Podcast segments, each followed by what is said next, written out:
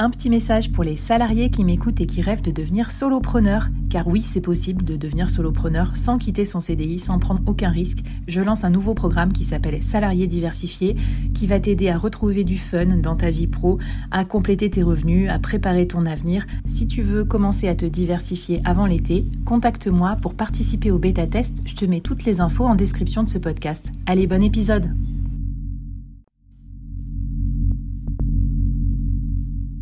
Quoi ressemblerait ton business si tu pouvais être épaulé par les meilleurs experts? Avoir un board de rêve disponible 24 heures sur 24 pour t'aider, répondre à tes questions? Je suis Flavie Prévost et ce board, je l'ai créé pour toi dans ce podcast. Tu es dirigeant, entrepreneur, freelance ou tu vas bientôt te lancer? Ne reste pas tout seul dans ton coin. Inspire-toi des conseils des meilleurs chaque jour par ici, à mon micro. Et si tu l'oses, on te mettra au défi parce que nous, ce qu'on aime bien, c'est te faire progresser vite et bien. Alors bienvenue à toi, bienvenue dans ton board et bon épisode.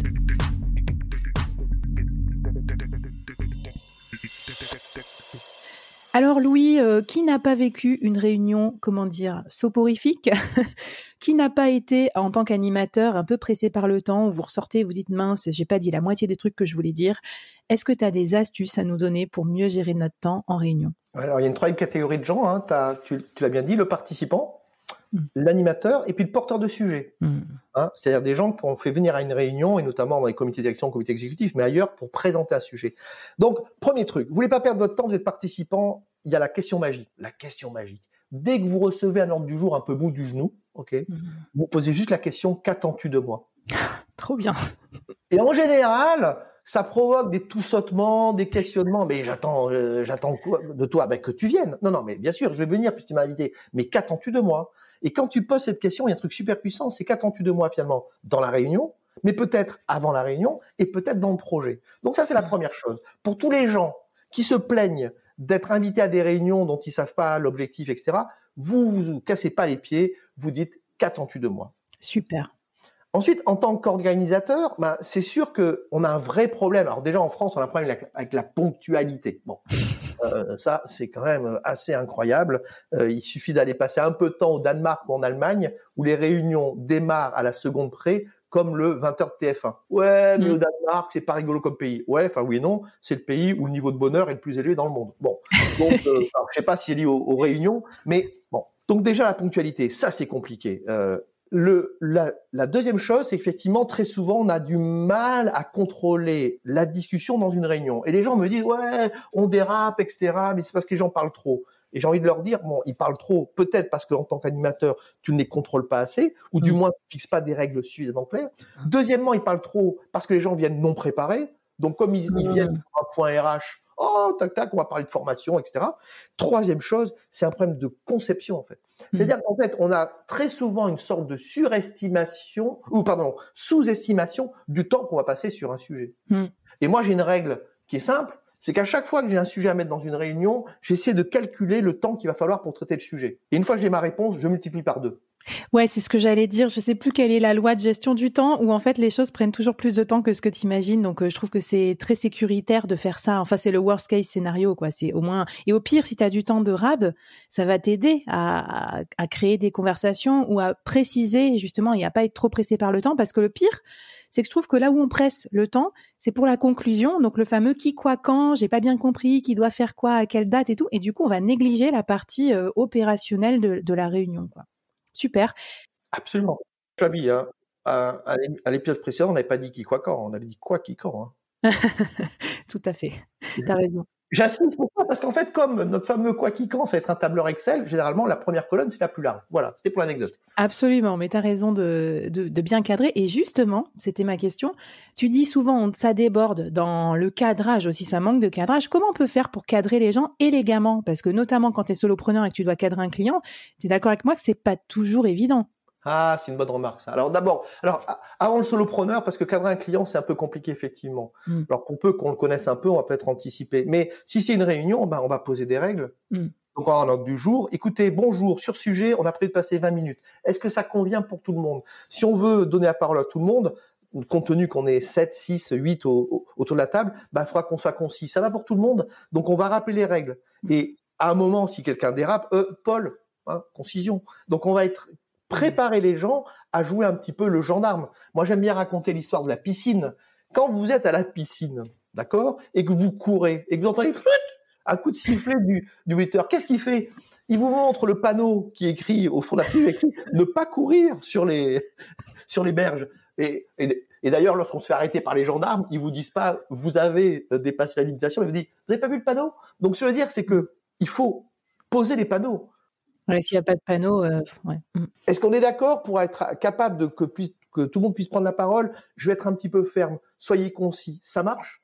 Et là, c'est mm. plus facile de lever la main et de dire ah Paul, Ouais, super. Moi, j'ai participé l'autre fois à un échange. Ben, on a un collectif entre podcasteurs. Euh, en fait, on se fixe un temps de parole. On se dit, bah voilà, pour chacun, c'est trois minutes. On met le chrono pour, pour présenter votre problématique. Comme ça, tout le monde peut parler. Et en fait, comme on a tous un intérêt à pouvoir exposer et à pouvoir intervenir, c'est très très bien. Au début, ça fait un peu bizarre. T'as le minuteur de cuisine qui sonne. Et en fait, au bout d'un moment, on s'est tous habitués euh, avec plaisir à ce mode de fonctionnement. Écoute, je vais raconter une histoire. Pas plus tard que hier soir, j'ai assisté à l'enregistrement d'une émission que j'écoute depuis 40 ans qui s'appelle Le Masque et la Plume.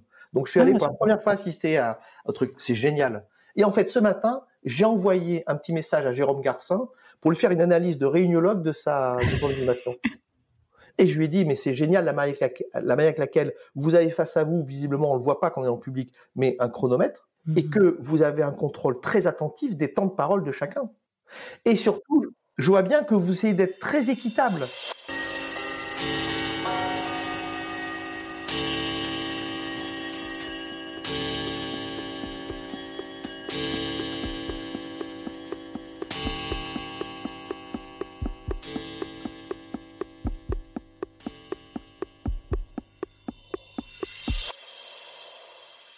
C'est très intéressant parce que j'écoute beaucoup la radio, j'adore euh, cette émission aussi.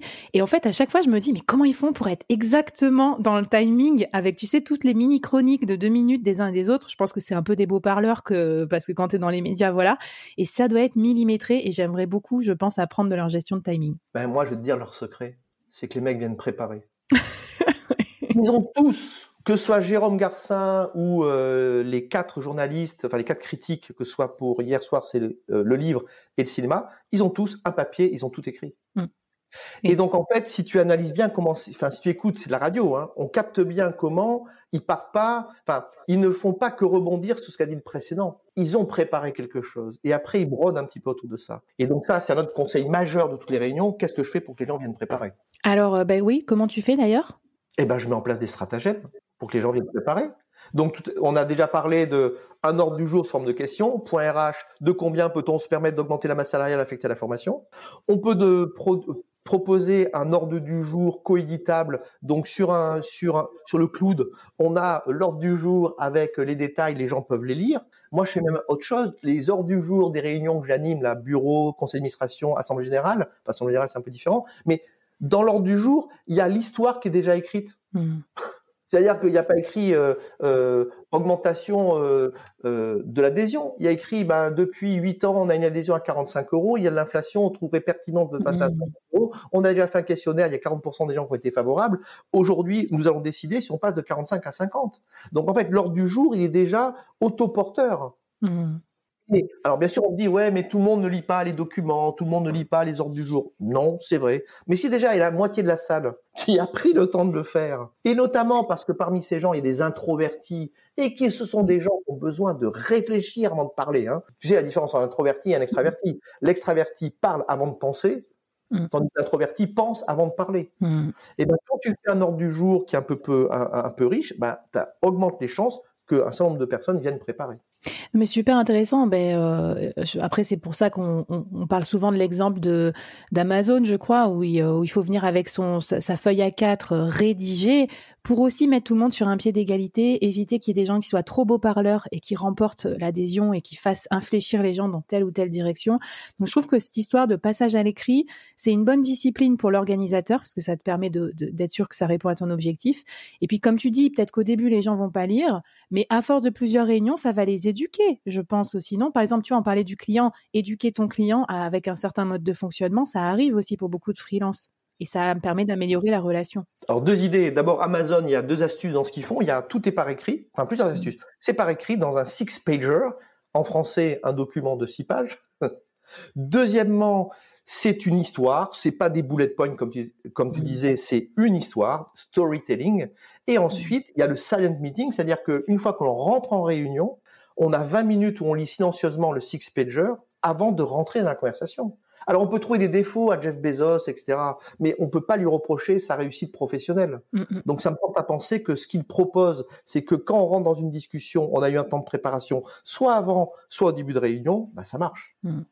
Écoute, super. Et puis peut-être une dernière question pour cette partie-là, avant qu'on passe à l'épisode final où tu vas nous donner tes derniers secrets. Qu'est-ce qu'on fait quand il y a des troublions un peu dans la réunion? Parce que tu, tu vois, euh, on a tous eu ça, le, soit le syndicaliste, celui qui s'accapare la parole, celui qui te casse alors tu commences à peine ton ordre du jour. Comment tu gères ça, Louis? Alors, c'est moi j'appelle ça les terribles.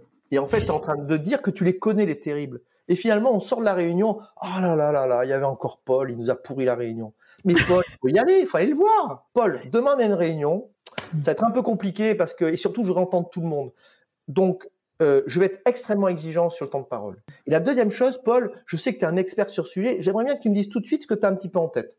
Donc, je vais gérer Paul en amont. Mmh. Deuxièmement, je lance la réunion. Je dis, bon, écoutez, aujourd'hui, tout le monde doit parler et on va essayer de répartir euh, équité de temps de parole. Et euh, bah, je serai peut-être un petit peu dirigiste pour être sûr que chacun prend la parole et que tout le monde est concis. Troisième chose, comme j'ai déjà dit, si Paul dérape, on lève la main. Paul, on a dit concision. Quatrième chose, fin de réunion, évaluation. Les amis, qu'est-ce qu'on pense de ce qu'on vient de faire ensemble? Et là, il y a peut-être quelqu'un qui va dire Ah, c'était bien, mais peut-être qu'on pourrait mieux répartir le temps de parole. Et puis, cinquième chose, après la réunion, si Paul a fait mais 5% de progrès, 10%, faut lui sauter à la gorge. Paul, c'était génial Merci pour les efforts que tu as fait et j'espère que tu pourras continuer comme ça. Le feedback de renforcement, s'il n'y a rien de meilleur. Hmm, super intéressant. Bah écoute, merci pour euh, notre kit de survie, pour animer les, réunions, pour euh, euh, non plus les subir, mais, mais les vivre et de façon épanouie. Donc c'était très très intéressant. Et puis bah Louis, ce que je te propose, c'est qu'on passe au dernier épisode bouquet final. Tu vas nous donner tous tes tips, tous tes secrets finaux pour bien organiser notre gestion de réunion. C'est parti.